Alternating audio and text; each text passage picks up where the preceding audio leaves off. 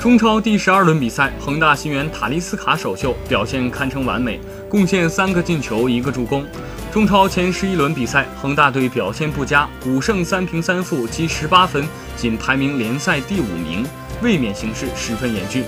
为了提升球队的进攻火力，恒大队在今年六月份签下了巴西球员塔利斯卡，租借期为六个月。从本场比赛可以看出，塔利斯卡是一个非常全面的球员，传控能力出色，对手很难从他脚下断球，关键时刻也能通过远射直接得分解决问题。